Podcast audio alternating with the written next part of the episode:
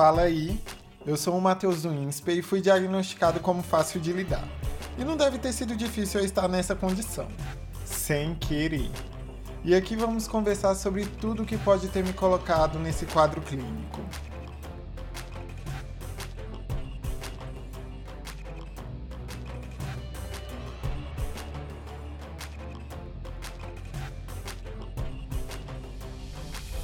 A transição de adolescente para adulto é difícil de aceitar. Até porque isso fica bem complicado de notar se não forem os detalhes. O primeiro que chama atenção é o número 25. E quando você menos espera, vem o. Putz, eu tenho 25. E agora? E com essa pergunta vem várias outras que atingem pontos que se misturam com cobranças internas e externas, ansiedades, novos interesses e questionamentos. E nessa brincadeira vai três anos de saúde mental pro lixo. Essa idade é o limbo que fica entre a adolescência e a fase adulta. Diz para mim, quando vocês começaram a se perceber como adultos? Eu assumo aqui para vocês que ainda não me sinto completamente adulto. Na minha visão, eu não fiz nada de muito sério como casar ou ter filhos, e eu confesso para vocês que isso tá bem longe dos meus planos. E para entrar nesse papinho fácil, eu chamei a Thay Freitas e a Jo Almeida, duas amigas perfeitas que, assim como eu, passaram por essa mesma crise que eu passei e talvez ainda esteja passando. Mas hoje é o dia de colocar os pingos nos is e acabar com essa presepada, porque meu aniversário tá chegando e não quero prolongar essa crise para os 26. Lindona, cheguem aqui, vem se apresentando. Uhul, oi gente, meu nome é Ju e eu tô chegando nos 27, então pode ter certeza que eu sei bem o que é a crise dos 25. Oi, gente, eu sou a Thay e eu também tô, passei pelas crises do 25. Acho que esse episódio poderia ter um subtítulo de Crise dos 25. Eu vivi, sobrevivi, tô aqui para contar. É isso aí, é isso aí. Mas meninas, já que a gente tá nesse assunto, para vocês, chegar aos 25 é fácil de lidar? Como é que foi isso? Nossa, eu acho que foi muito difícil. Acho que foi uma, uma época muito marcante na minha vida de realmente ser uma crise de 25. Não é fácil de lidar, mas eu também acho que é muito da nossa visão, né? De como a gente lida com essa, esse peso dos 25. Acho que tem muito isso do peso que a gente coloca na ideia dos 25. Sim, sim. É, para mim também foi um momento bem marcante. Eu fiz 26 mês passado, faz poucos dias, então no final assim do quando eu tava chegando perto do, dos 26, eu já percebi várias mudanças, então eu consigo perceber algumas mudanças que eu tive internas, principalmente em questão de amadurecimento, inteligência emocional, mas para chegar nisso, eu, eu tive que passar pelas crises do 25, que não foi nada fácil de lidar. Olha, eu entendo completamente vocês. Eu tô chegando aos meus 26, que no dia 7 de abril, amanhã, no caso, que vai ser o dia que vai estar no ar esse episódio aqui, na verdade, não. Depois de amanhã, né, gente? Eu, a gente tá no dia 5. Tá no dia 5, calma. É, eu tô, eu tô apressando meu aniversário aí. Eu, tá eu tô tentando fugir dos 25. Agora. pra mim, não, também não foi nada fácil de lidar. Mas eu entendo que esse ano na minha vida foi um ano de muito autoconhecimento também.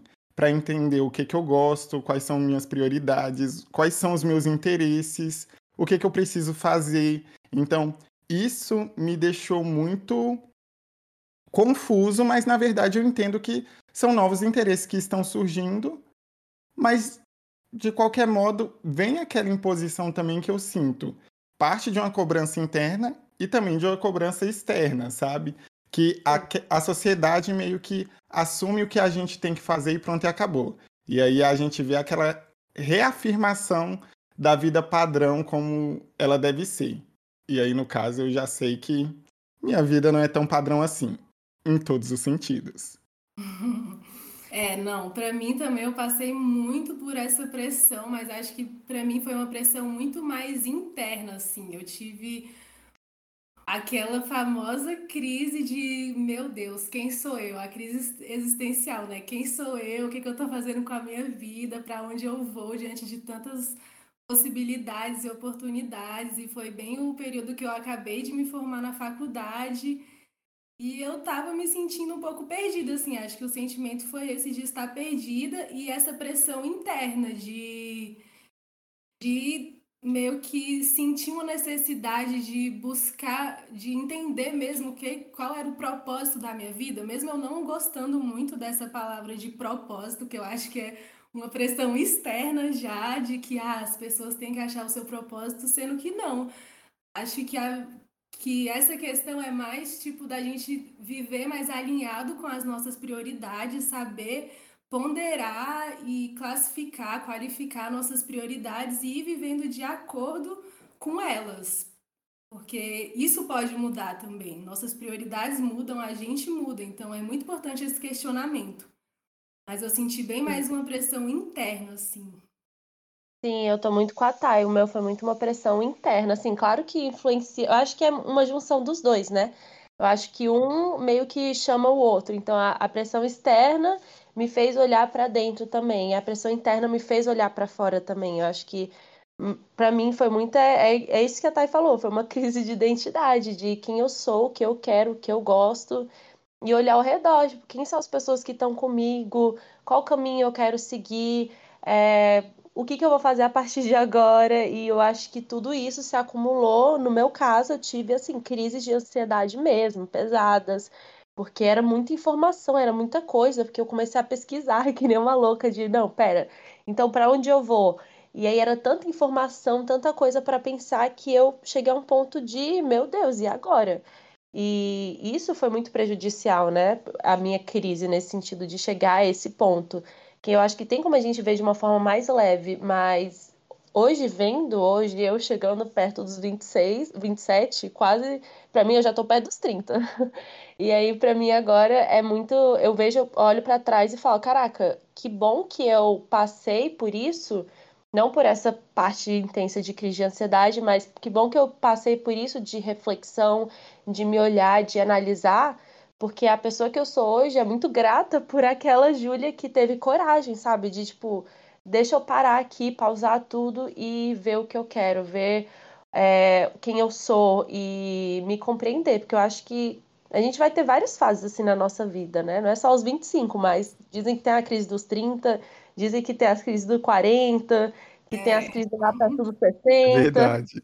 Então, assim, é, eu acho que é um ciclo. E eu, hoje em dia eu vejo, assim, claro que não romantizando, porque eu acho que é muito pesado isso de falar que é uma crise, mas eu vejo beleza no processo que eu passei. Agora, já que eu já passei disso, de ver, tipo, olha a transformação que eu tive, olha as coisas que eu aprendi, olha, desabrochei para ter mais certeza também de quem eu sou em certa parte. Então, acho que eu vejo beleza nisso, mas eu sei o quanto é difícil passando, mas afirmando o mundo que, gente, passa.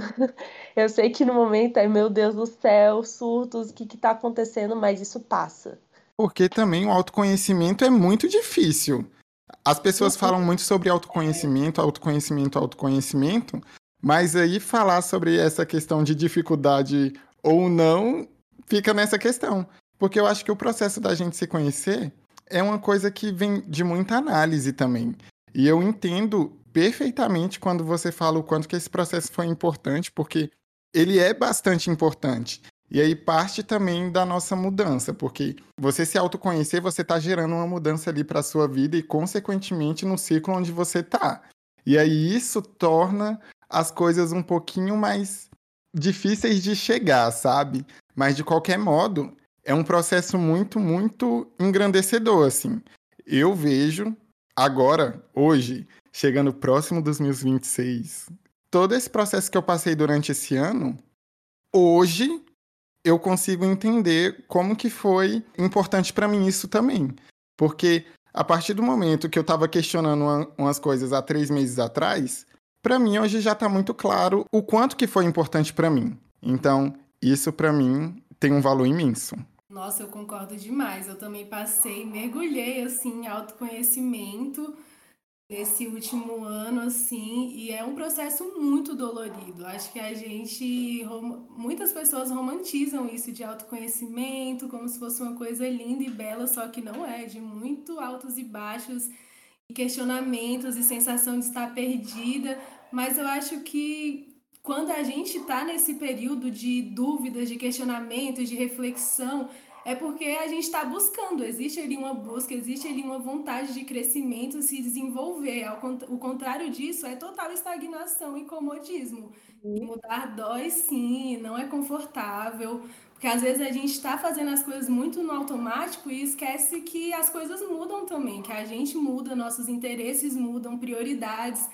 Aí às vezes a gente está vivendo nesse padrão imposto pela sociedade e esquece de se questionar, tipo, não, mas espera aí, o é, que, que eu estou fazendo? Quais estão sendo minhas ações? Será que eu estou agindo nessa área só por uma escolha que é dos outros, que foi imposta por mim, ou é algo que eu quero, que eu sinto como minha vontade? Então, acho que isso é muito normal da gente mudar e mudar nossos questionamentos e nossas prioridades. E a diferença está nisso, da gente dar ouvido e querer é, ouvir esses questionamentos e não silenciar e fugir daquilo. Aí nisso eu acho que entra muito a importância de compartilhar, igual vocês dois são meus amigaços e a gente compartilhou muito de dores parecidas, né? E é muito bom compartilhar e ver gente que tá passando por aquilo, porque às vezes a gente pensa, quer silenciar uns pensamentos que surgem assim, não, não, mas como assim? Como assim eu tô questionando isso que já estava meio que certo na minha vida? Mas é a gente conversa com os nossos amigos e vê que eles estão passando, às vezes, por aquela mesma fase, por aqueles mesmos questionamentos, e dá um, um certo conforto, assim, no coração de que, de que é normal a gente estar tá se questionando e isso é um sinal de querer se desenvolver também. Nossa, mais de acordo com a nossa essência, né? Acho que é muito isso. É verdade. E aí você tocou em um ponto sobre essa questão do comodismo e viver no automático essa coisa de viver no automático, muitas vezes eu me peguei assim vivendo uma vida que eu só estava fazendo por fazer ali, porque estava acontecendo e aí eu estava correndo enquanto a roda estava girando e estava tudo a mesma coisa, sabe? Esse ponto de você entender suas prioridades, eu acho que chega nessa idade é quando a gente começa a se questionar realmente sobre quais são as nossas prioridades. E o que, que foi imposto pra gente e o que, que a gente está fazendo ali, no caso, né? E aí, parte muito dessa, dessa questão de diferenciação do que foi imposto e do que, que é prioridade para a gente. Então, eu acho que é quando a gente começa a pensar mesmo sobre essa questão do, do que é, qual é o meu real interesse sobre isso. E aí vem esse questionamento. Por isso que eu falei um pouquinho atrás, também cobranças internas, porque parte ali de uma cobrança externa, o que que eu fiz, por exemplo, e o que que eu estava fazendo para continuar em uma situação que no meu caso, não estava tão agradável. Sim, e, e, eu concordo muito isso do dessa questão de prioridade, se observar, e é muito que a Thay falou de autoconhecimento não é uma coisa fácil, acho importante, tipo, deixar isso claro, porque a gente fala, vê muito sobre autoconhecimento, é uma coisa sempre muito falada e muito linda, mas exige coragem, exige coragem para você parar e falar, eu estou é, só vivendo, eu estou só seguindo com o flow, eu estou só é, fazendo por fazer. E, e você sentar para escolher suas prioridades é você também aprender a dizer não para umas coisas que são difíceis. É você aprender a tirar pessoas da sua vida que você talvez goste, sabe? Mas não são mais necessárias naquele momento, não são sua prioridade. E, e é isso que a Thay falou, de compartilhar com as pessoas, porque é engraçado pensar que autoconhecimento exige também um coletivo, exige também sua rede de apoio. E aí você começa a questionar quem é sua rede de apoio. Eu acho que no meu caso, eu, eu lembro que eu, quando eu analisei assim, eu falei, tá, tem galera aqui que tá só é, festa e curtição e tudo bem, isso é o jeito como elas querem, mas isso já não é mais minha prioridade. Se não é mais minha prioridade, eu tenho que aprender a dizer não, aprender a dizer não para sair porque minha prioridade é X. E para isso eu vou ter que fazer tal coisa. E é dolorido eu abrir mão disso. E é dolorido eu ter que passar um final de semana tendo que fazer essa coisa. Então, é, é um momento de muita de muito amadurecimento, né? Que a gente tem que começar realmente escolhendo as prioridades, mas isso também não é certo, porque Pode ser que daqui a seis meses isso mude, pode ser daqui a um ano já não é mais sua prioridade aquilo que você escolheu. Então, acho muito importante a gente não ver rigidez nesse processo, que eu acho que é uma coisa muito cíclica, de o tempo todo mudando, e o tempo todo tendo que se analisar. E por isso que é muito difícil e muito é, trabalhoso isso tudo, demanda um pouco de energia, mas a gente sabe os benefícios disso. A gente vê, que nem você falou, agora você está vendo como está sendo importante você analisar isso, como está sendo importante você ver que um ano atrás você já não quer a mesma coisa que você quer agora. Então, acho que é um processo constante. Não é só uma crise dos 25 e a, a partir de agora tá tudo certo, mas você vai ter que ficar passando por isso todo o tempo, todos os dias se analisando, toda vez mudando o que você colocou há uma semana atrás. Então, eu acho que a crise dos 25 é muito, talvez, o início, sabe, dessa ruptura de o que está acontecendo. Eu tenho que escolher as coisas agora, eu tenho que me entender agora, eu não posso só ir e deixar as coisas acontecerem. Sim, sim, muito é isso. Muito isso. Tanto que meu ciclo de amizade, assim, diminuiu nesses 25, foi bizarro. E por uma escolha minha. Então, acho que tem muito a ver com as nossas escolhas mesmo. É, acho que o nosso poder de escolha é uma coisa tão importante e tão nossa, assim, que é muito, muito louco a gente perceber que a gente não está fazendo as escolhas da nossa própria vida. E, e é muito que a Ju falou, de saber nossas prioridades. E a partir do momento que a gente faz essas escolhas de acordo com as nossas prioridades, saber ponderar essas prioridades e excluindo, dizendo não às coisas que a gente fazia no automático, e fazendo isso conscientemente, que a gente vê as coisas mudarem.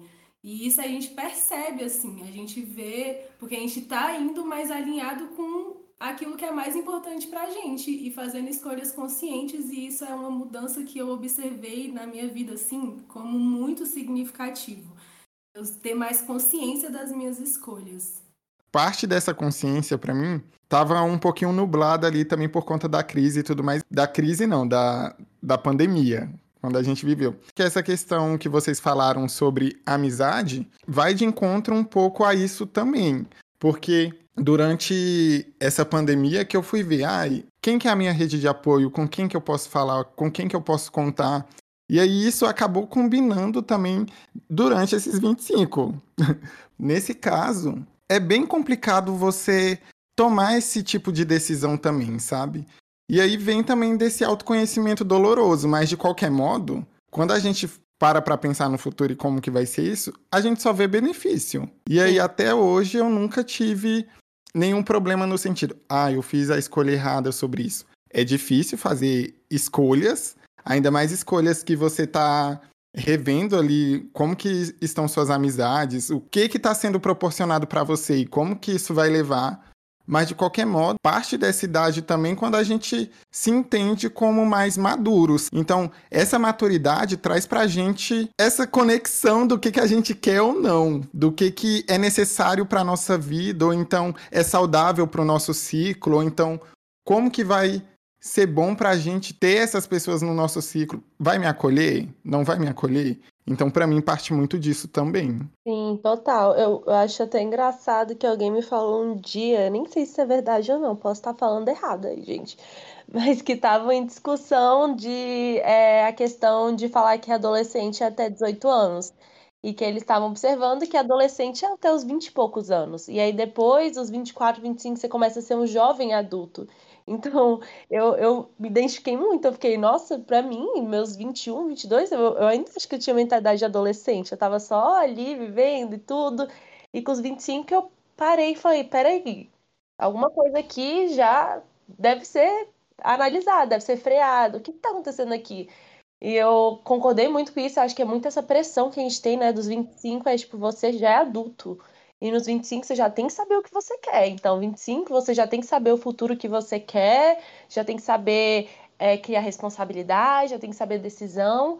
E chega nos 25 e fica, peraí, isso é a primeira vez que eu tô tentando analisar dessa forma. Peraí, eu não sei quem eu sou direito. E eu acho que é, é muito isso de dos 25 realmente ser, pelo menos para mim, foi o início dessa ruptura de talvez Antes minha mãe falava, tipo, ah, amigos você conta numa mão. E eu ficava, como assim, mãe? O quê? Não, eu tenho 50 amigos. E ela falou, não, você tem colegas. Eu falei, não, eu tenho 50 amigos. E aí agora eu fico, tipo, realmente, eu conto numa mão minhas amizades.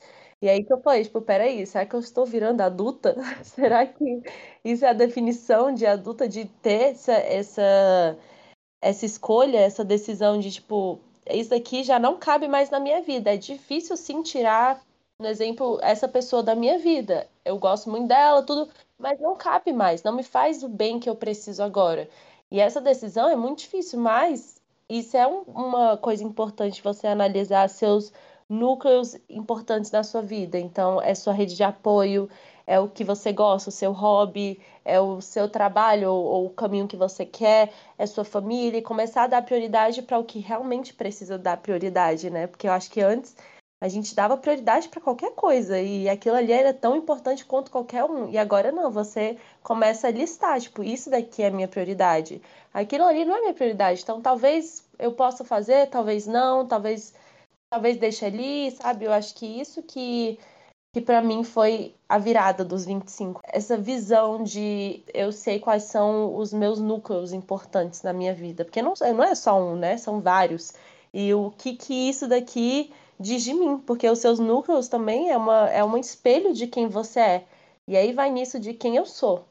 Uhum, não, é muito, muito isso, assim. E essa coisa dos 25 anos e esse sentimento que a gente tem de, nossa, não, peraí, agora eu sou adulta, agora eu tenho que fazer escolhas e escolhas sérias, assim, escolhas maiores e mais importantes que vão influenciar a minha vida, tipo, bem mais com bem mais impacto.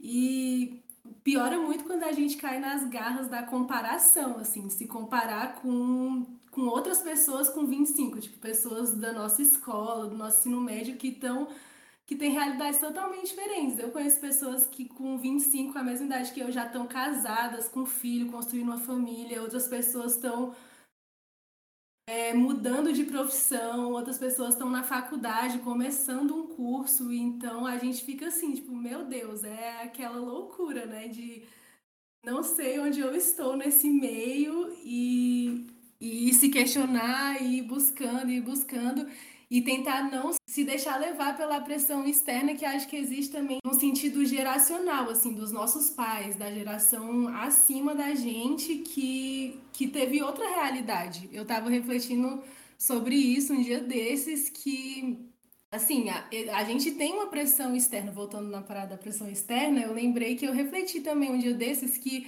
a gente escuta muito, assim, dos nossos pais, ou dos tios, ou da, de pessoas dessa geração acima, falando: ah, na sua idade eu já tava ralando. É, fora a parada do. Ah, quero netinho, quando é que vai casar? A pessoa mal casa e já. E aí, quando é que vai ter filho? Então, isso é muito uma pressão externa de, dessa, desse padrão que a gente tinha conversado. E é muito da realidade dos nossos pais, assim. Por exemplo, minha mãe meu pai não fez uma faculdade, minha mãe fez uma faculdade depois que eu nasci, assim, eu lembro de eu pequena e minha mãe na faculdade. E desde pequena, a única coisa que meu pai me cobrou e que ele era muito rígido era que eu estudasse. Então, eu tinha que estudar, eu tinha que mandar bem na escola. Ele olhava minhas notas. Aí depois disso veio a faculdade. Eu ti, depois do ensino médio, eu tinha que escolher um, uma faculdade para fazer aquele curso, depois trabalhar com isso até me aposentar e pronto, essa era a vida. Então a gente é muito também influenciado por essa, por essa pressão. E a gente encontrar nossa, nossa essência, assim, se olhar e se escutar e se questionar se é isso que eu quero é muito importante.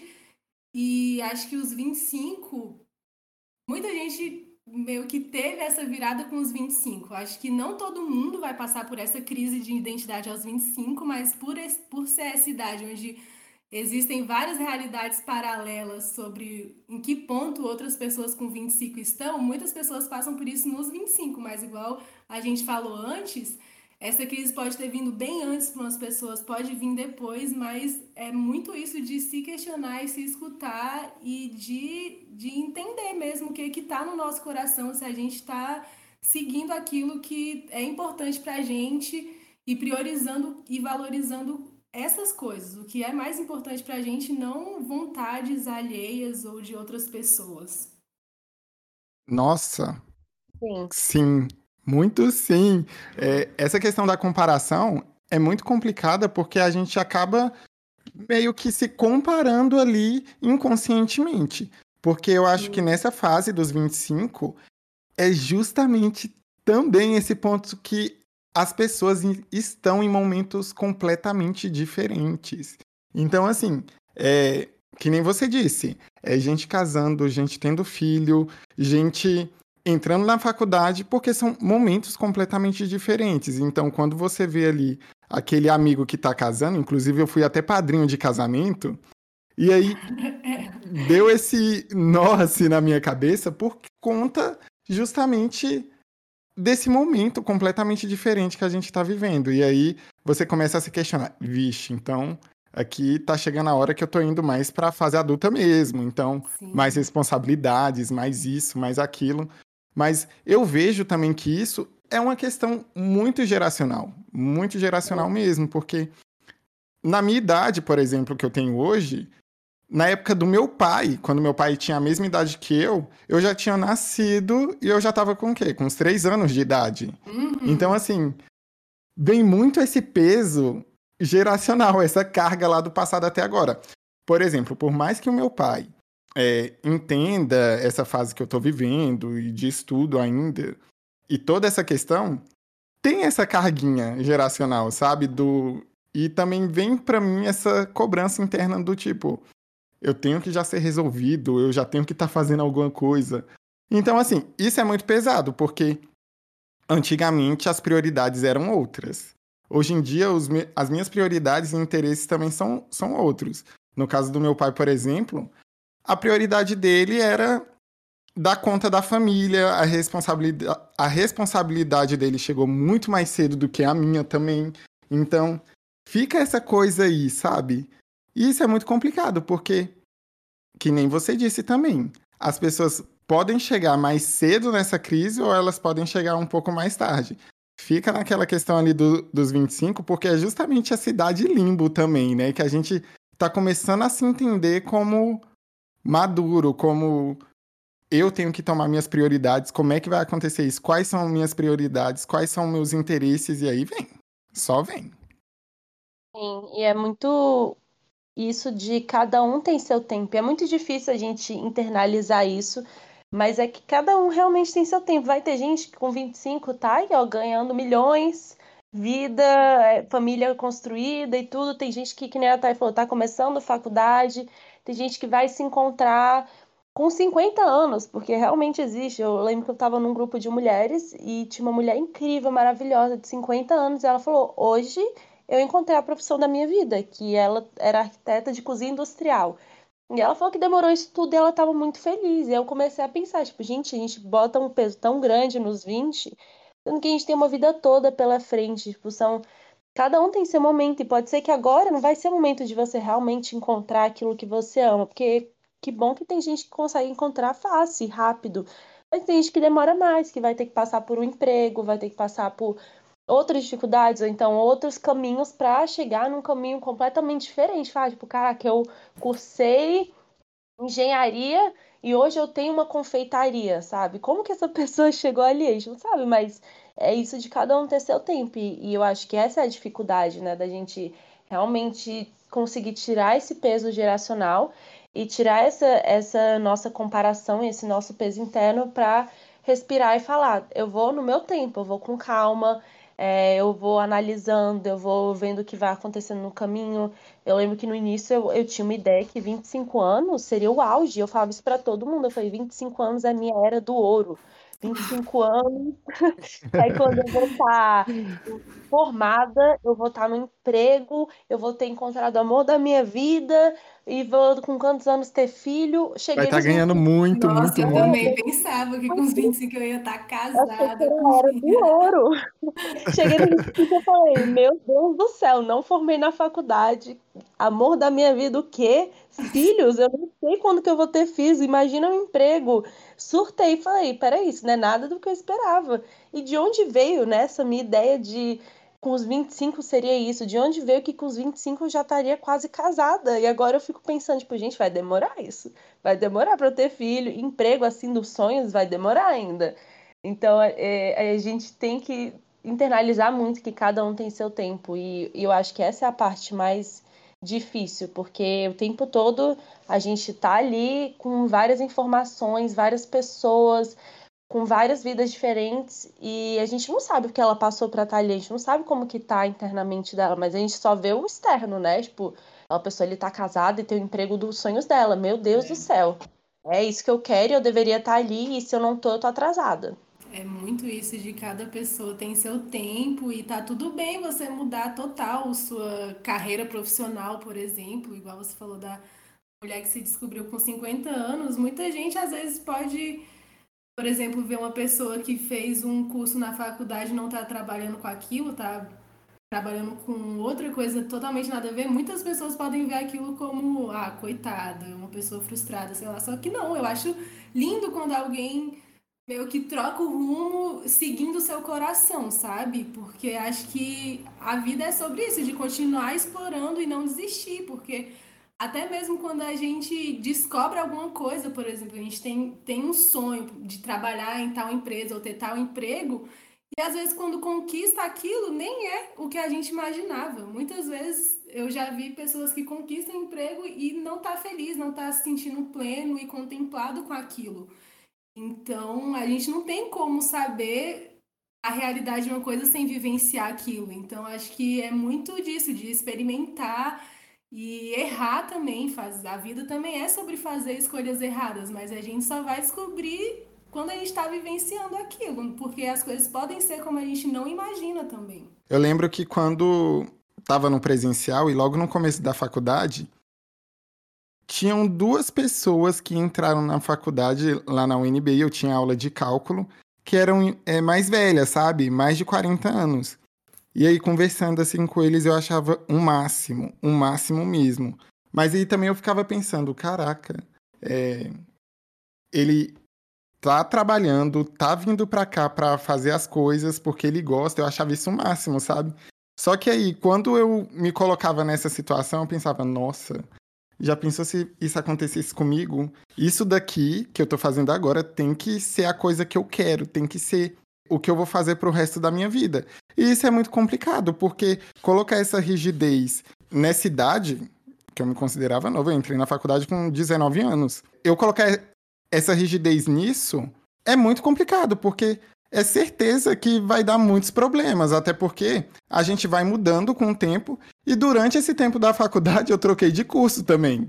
Então, assim, nessa troca de curso e eu conversando agora com vocês, eu percebo que realmente o que ele estava fazendo e estudando mais tarde para o curso que ele queria era o mais certo possível, porque você tem que fazer o que você se sente bem fazendo.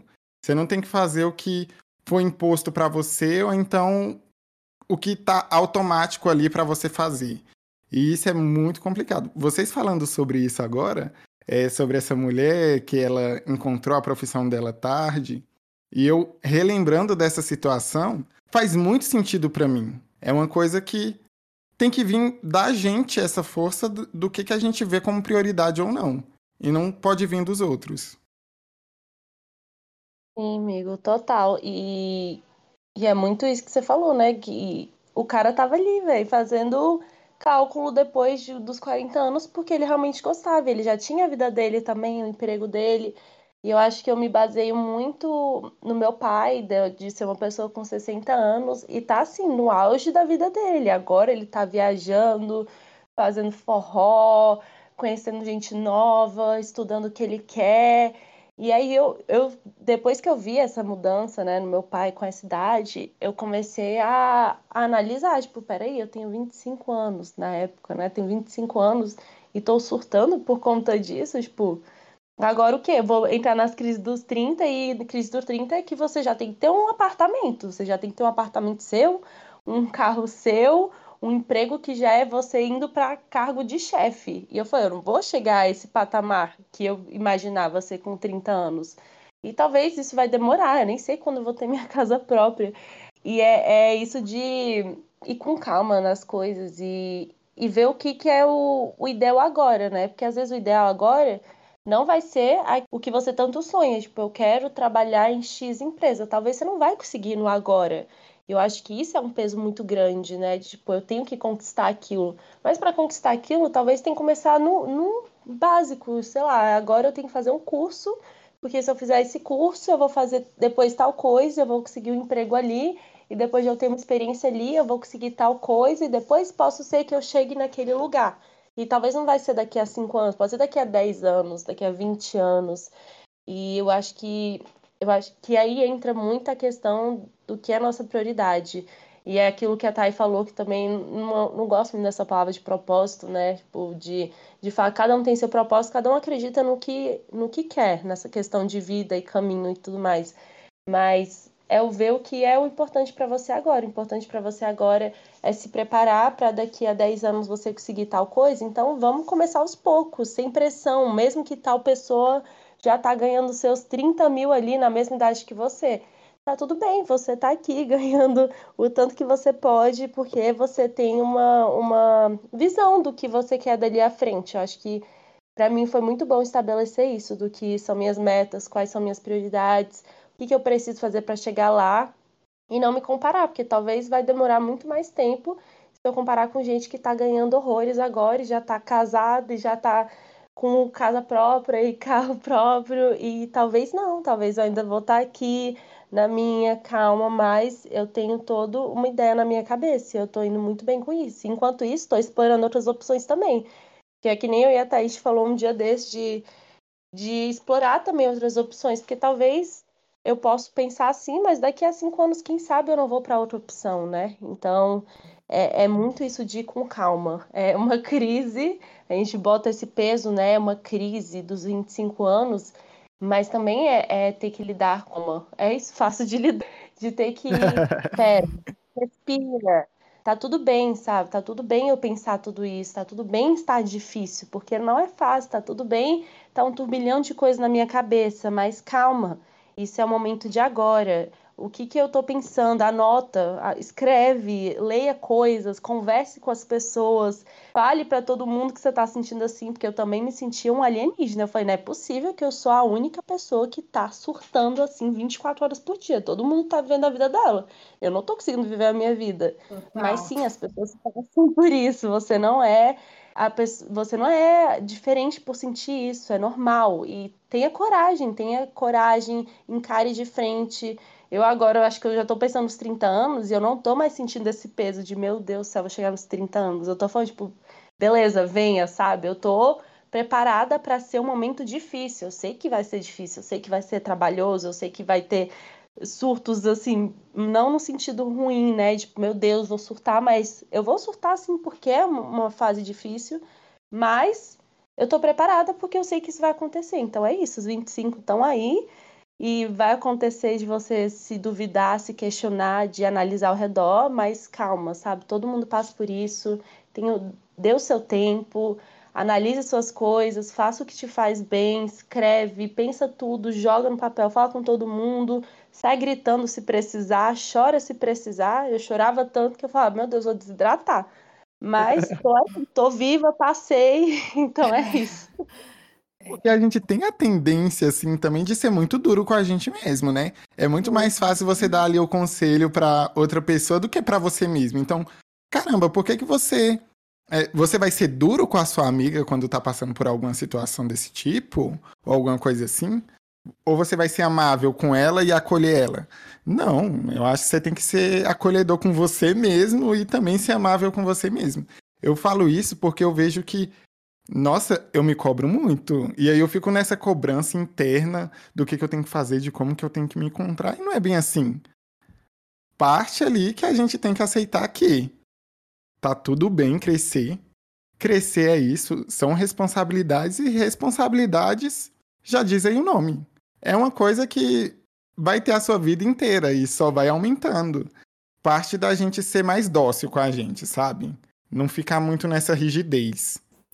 Nossa, amiga, eu compartilho muito disso também. Eu também era eu também tive essa crise de muito autocrítica, de me cobrar muito, de ser muito inflexível comigo mesmo. Tanto é que eu brinco que no, na, nos meus 25 anos eu passei de jovem mística, positivista, tóxica para uma pessoa realista, porque porque a gente, tipo assim, todo mundo é, por exemplo, incoerente em algumas, algumas coisas, em algum grau. A gente é imperfeito, todo mundo é imperfeito. A gente vai ser hipócrita uma vez na vida, vai falar uma besteira e depois se corrigir. Só que eu levava isso para um nível assim muito ruim, porque eu comecei a ficar muito crítica comigo, me julgar em tudo assim, tudo que eu falava, eu ficava analisando depois e ficava, meu Deus, eu falei isso, isso e isso, o que isso significa, não sei o quê num nível muito ruim e me sentia e eu tinha uma inflexibilidade comigo de desse sentido de não me acolher de não ver que tava tudo bem, sabe? Tipo, toda, todas as pessoas passam por isso e são hipócritas, são incoerentes, etc.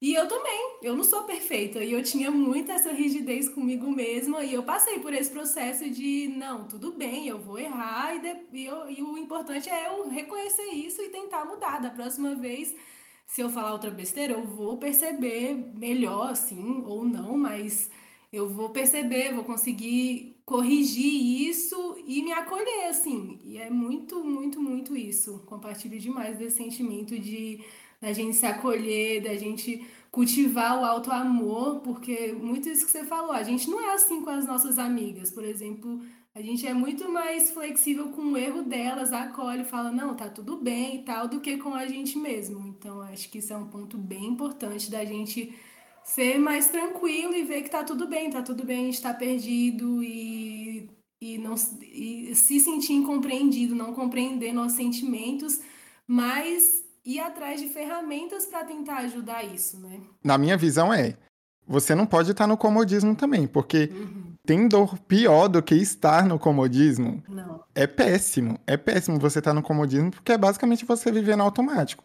E você se questionar é a coisa mais certa a se fazer. Ter dúvidas é você estar tá certo. Se você está com dúvida, é porque você está certo mesmo.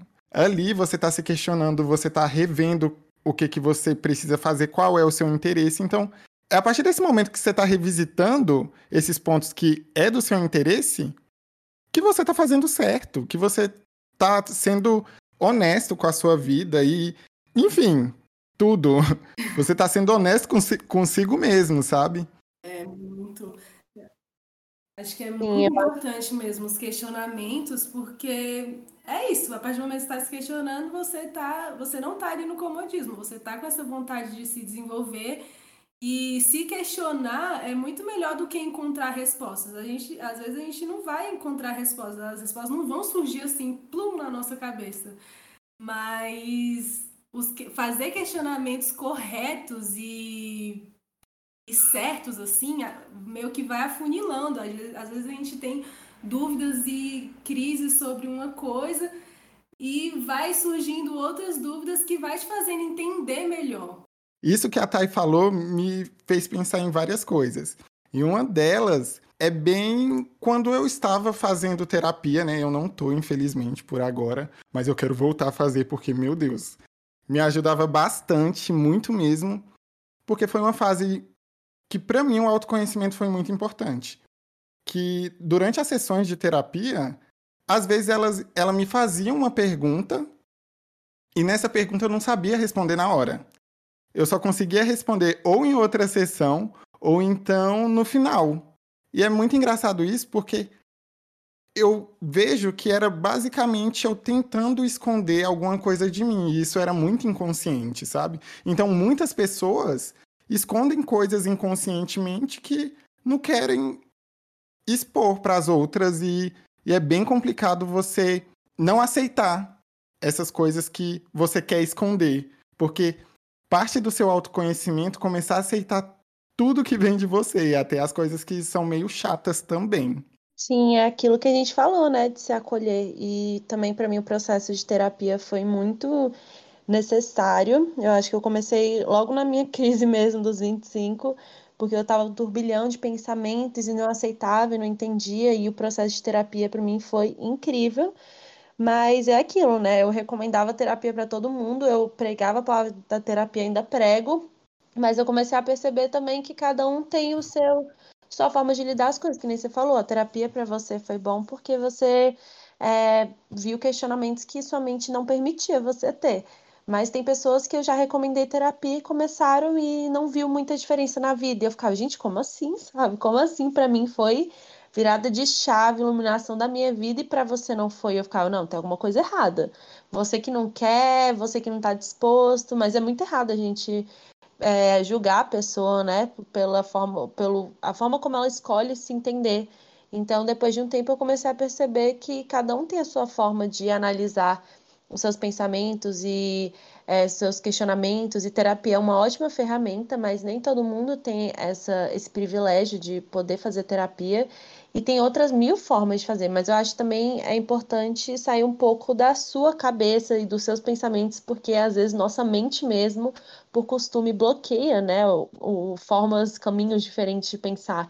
E às vezes a gente precisa de ajuda de outras pessoas. Então, seja a autoescrita, que é uma ferramenta muito boa, seja lendo, seja aprendendo, seja vendo relatos de outras pessoas, seja em conversa em grupo, seja em terapias alternativas também, seja no que você acredita, seja esporte, que esporte também é uma ótima forma de botar sua cabeça para outro pensamento, mas eu acho importante cada um achar um meio de é, observar, né, esses questionamentos, esses sentimentos para poder entender. A terapia também foi muito importante para mim, porque eu acredito que na essência é desenvolver autoconhecimento, terapia, né, e ajudar a gente e é um catalisador desse autoconhecimento. Assim, eu só fui fazer terapia a, pela primeira vez há poucos meses atrás e antes disso eu já vinha numa jornada de autoconhecimento através do yoga e da meditação e sempre foi muito bom para mim. Eu já consegui é, desprender e despertar em vários pontos meus que eram travados só com yoga e meditação, observando os meus pensamentos de forma equânime e tudo aquilo.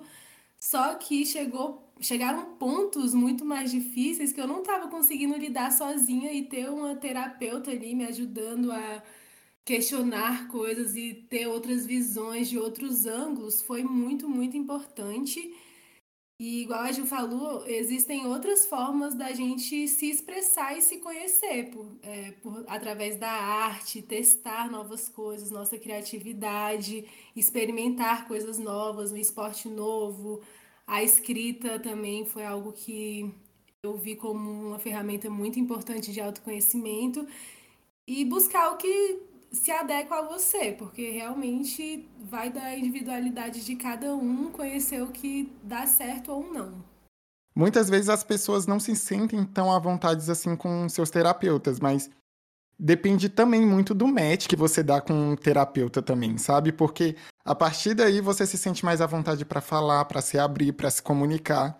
E eu vejo que tem pessoas que sempre mudam justamente por conta de não gostar ou de alguma coisa desse tipo. Aí eu fico pensando, caramba, eu te... no meu caso eu tive sorte, assim, é, logo de primeira, logo de cara, é, eu dei muito match com a minha. Mas tem pessoas que não. E aí eu fico pensando, caramba, já pensou você passar por três terapeutas diferentes? Aí cada um você vai repetindo todas as histórias. É mais fácil, sei lá, a pessoa você cria um resumão ali de tudo que acontece, entrega pro terapeuta e fala, é isso aí. Pra não ter que falar mais, sabe? É, eu não Porque deve ser muito sorte. difícil. Eu não tive essa sorte. Eu passei por umas três assim para eu conseguir uma que desse esse match. Mas eu lembro que as primeiras, nossa, eu passei por uma sessão com uma dessas primeiras que foi muito ruim. Assim, eu não, não melhorava nada, não me ajudava em nada. Ela só falava coisas que eu já sabia, assim, na prática. Eu ficava, tá, mas isso não tá me ajudando na prática, assim, só na teoria, coisas meio que coach. Eu, caí numa terapeuta meio coach. Uhum. E até eu encontrar a minha, que me ajudou bastante, só que eu sinto agora que em algumas questões, não sei, porque ela não tá conseguindo tanto assim. Não tá conseguindo, não, mas eu não tô sentindo essa diferença. Eu já tô repensando assim em mudar. E eu acho que é normal. Às vezes ela me ajudou e foi muito bom durante um tempo. Só que eu posso ter outra visão de alguma outra terapeuta. Eu acho que é sim possível passar por algumas, assim. Não, também acredito. A pessoa tem que fazer o que é melhor mesmo, porque a partir do momento que ali já não tá mais funcionando, parte para outra, vambora. É isso. Sim, é ter paciência, né? Porque assim como terapia em si é um processo demorado e de trabalho individual, achar também uma terapia, uma vertente, porque também tem isso, não é só o profissional, tem a vertente que você quer, tem psicanálise, tem é, terapia comportamental, tem é, a humanista, tem guiana, tem várias vertentes. Então você tem que encontrar que você se acha que você concorda mais, depois achar um terapeuta. Eu também tive muita sorte, também foi recomendação. Eu também recomendo isso de pegar terapeutas por recomendação, porque uma pessoa que tem um bom, às vezes, te recomendar já te poupa de um trabalho, porque a minha foi recomendação e eu sou apaixonada na minha. Mas é isso, é tudo um processo. Assim como você procurar coisas além de terapia, vai ser um processo você também descobrir algo que faça você ter essa autoanálise, esse autoconhecimento. Às vezes você faz yoga e não funciona para você, às vezes você faz escrita e não funciona. Então, tudo isso é muita paciência, porque ninguém de um dia para o outro fala, ah, agora eu sei o que eu sinto, agora eu me entendo, agora eu sei o que funciona para mim, agora eu entendo meus gatilhos, o que não é bom, o que é ruim, tipo, ninguém funciona assim. E como a gente está em constante evolução e mudança, cada vez a gente tem que ficar renovando e, e ficar com o olhar atento, né? Porque às vezes você está ali na terapia, mas está vendo que aquilo ali não está sendo suficiente. Aí você faz um esporte, vê que aquilo ajuda, mas depois não é o suficiente. Teve uma sessão minha que a minha terapeuta falou: você está querendo é, eu estava passando por um processo, falou, você está querendo passar por esse processo de uma vez para se livrar da dor, mas não é assim, vai demorar, você não sabe quanto tempo, às vezes vai ser uma semana, duas, às vezes um ano, dois, mas você não sabe quanto tempo vai ser esse processo, você tem que ir com calma. E aí eu respirei e falei, tá, eu tenho que deixar meu corpo, minha mente processar isso no tempo dela. E eu acho que isso funciona para tudo, seja uma escolha de autoconhecimento, de análise, seja algum processo que está passando, seja uma crise, né? Se você está passando por uma crise, você também tem que ter paciência, tipo, tá, eu não sei se essa crise vai ser um ano, se com 26 anos já passou, se vai ser quatro anos, se vai ser muito mais tempo, mas é isso, é ter paciência na escolha do processo, no processo e ter paciência com você também. É isso aí, é isso aí. Mas, meus amores, chegou uma hora a hora de que tem que finalizar esse episódio, porque tá ficando grande. Tão bom, nosso papinho. Sim, eu amei demais, eu amei muito. Mas a, ainda não acabou, hein? Agora a gente vai ter que compartilhar coisas que deixaram a nossa semana, nossos dias, o nosso último mês mais interessante. Então aqui vocês podem compartilhar músicas, páginas do Instagram, filmes, séries, é, página do YouTube, qualquer coisa. Podes também, qualquer coisa. É a hora de compartilhar. Para começar isso, né, eu já vou, já vou compartilhar aqui o meu, né, para não ter problema depois de alguém querer compartilhar o que eu quero compartilhar. Eu vou compartilhar. Porque dá essa briga aqui às vezes, dá essa briga. Mas então, eu vou compartilhar duas coisas. A primeira coisa que eu vou compartilhar aqui é uma série da HBO, que é A Vida Sexual de Universitárias. É uma série muito, muito bacana, é uma série teen, mas eu achei muito interessante porque trata de vários assuntos, é, assuntos sérios, assuntos divertidos também, porque é uma série de comédia. E é uma série que, assim, você vai rir muito, mas também vai aprender muito vendo a série. Gostei bastante, bastante mesmo. Foi um alívio cômico, assim, durante a minha última semana. E foi uma coisa que eu maratonei assim rapidão. Tem episódios mais longos, de 30, 40 minutos, mas tem episódios que são de 20 minutos e tá muito ok, sabe? Gostei bastante. E a segunda coisa que eu vou compartilhar se chama é um podcast chamado Meu Inconsciente Coletivo, que ele é muito bacana e esse podcast foi uma recomendação da amiga da Thay no aniversário dela, a Nath. Maravilhosa incrível, incrível, que se chama Meu Inconsciente Coletivo. É um podcast que eles falam de vários assuntos que são comuns em sessões de terapia, saca? Então, assim, é muito bom. Eu ouvi, gostei, achei muito interessante.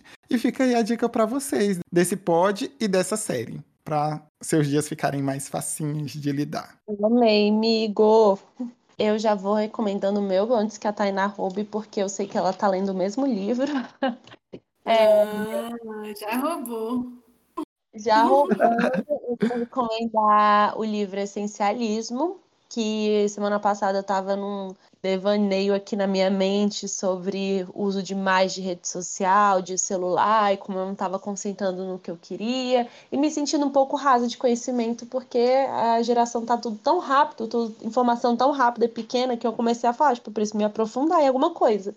E esse livro foi dado, foi me emprestado por alguém muito especial que falou exatamente isso, que é, é o livro que fala sobre você realmente focar seu, sua energia e seu, suas prioridades em, em, em, coisas que você. É isso, focar sua energia em suas prioridades. Ele até fala um gráficozinho de mostrando sua energia em várias coisinhas e o, a diferença quando você bota sua energia só em uma coisa. E é sobre a decisão de você ter o poder da decisão, porque se você não tomar a decisão, outras pessoas vão tomar essa decisão por você. E queria recomendar porque esse livro, eu não sou muito desses livros, tipo, Poder do Hábito, esses livros assim, mais de, de ensinar algumas coisas. Eu sempre achava que era muito uma, uma ideia de coach. Eu acho que eu tinha esse preconceito. Então, eu não li esses livros assim. E eu acho que esse é o primeiro que eu tô lendo. E, nossa, tá assim, realmente mudando minha cabeça e abrindo várias coisas. E muito alinhado com o que eu tava pensando. E eu recomendo para todo mundo, porque ele é incrível. É incrível mesmo. Bom mesmo, recomendo também. Eu não cheguei a ler o livro ainda, mas a Lari, ela já chegou a recomendar ele aqui também. Ela disse que é muito bom. E eu tenho amigos também que já leram e que adoraram o livro. Eu tô precisando ler também, porque eu preciso ver ali o que, que é essencial. Eu ainda tô ali na busca, mas é isso. Tô lendo, recomendo. É, então, eu vou recomendar um podcast que eu tenho escutado no último mês, assim, que está sendo muito bom para mim, que é o Psicologia na Prática. E ele é bem levinho, os episódios são mais curtos e, é uma, e já me deu vários insights, assim. Ela traz mais informações sobre psicologia mesmo, a, a vertente dela é, é comportamental, cognitivo-comportamental. E achei muito bom, assim, para eu aprender, porque eu não sabia. Ela explica meio que o funcionamento da nossa mente, é, das nossas emoções, como as coisas funcionam. Eu consegui identificar várias coisas e ter vários insights na minha vida ouvindo esse podcast, porque é realmente é, ensinamentos meio que na prática, no seu dia a dia, o que, que a psicologia pode nos ensinar ali.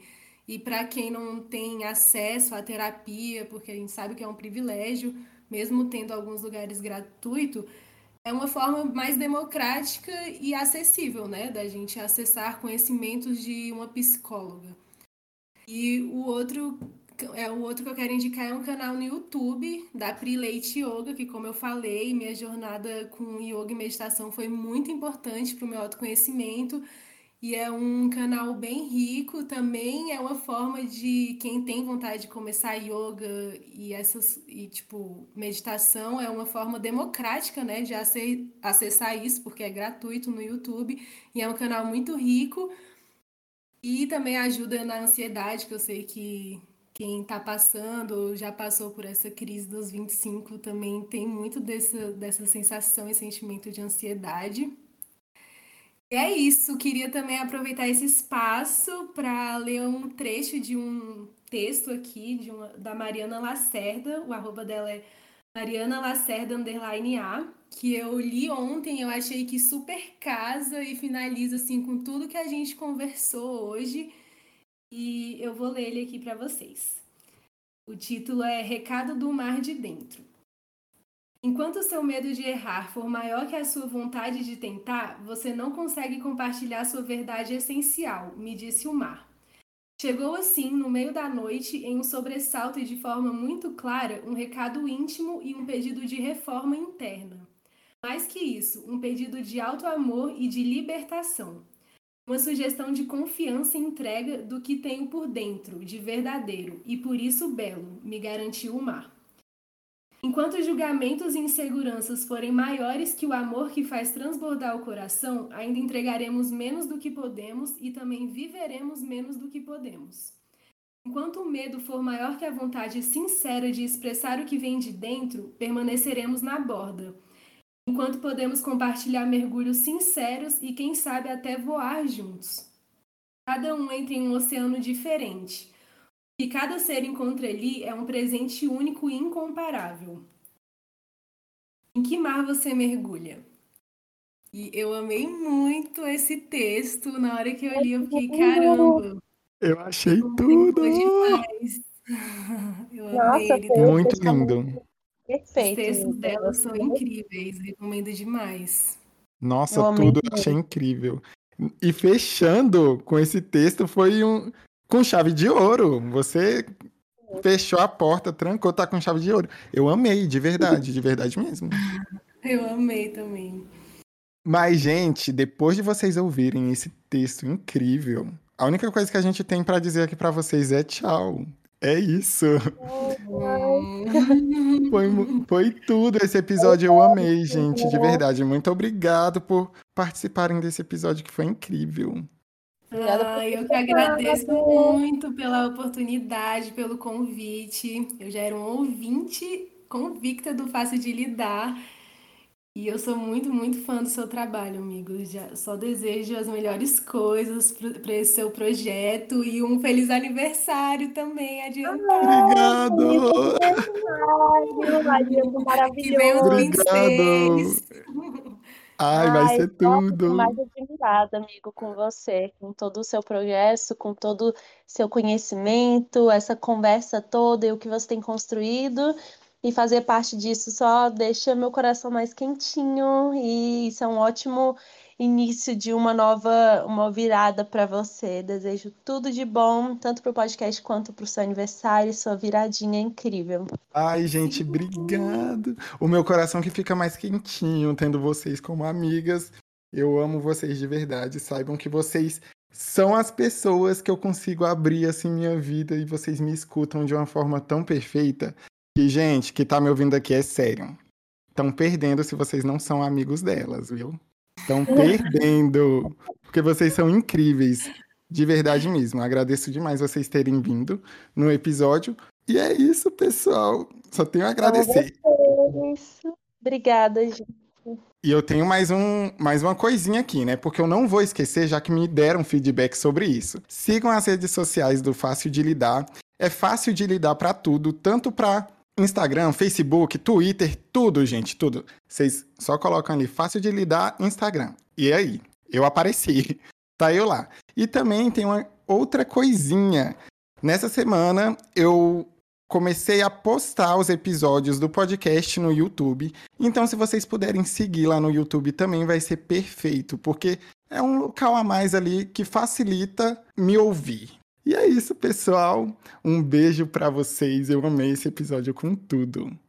Beijo, beijo, beijo, beijo, beijo. Beijinho, gente. Até a próxima. Tchau, tchau. Me despeço aqui. Beijos. E bora na força, hein? Na coragem.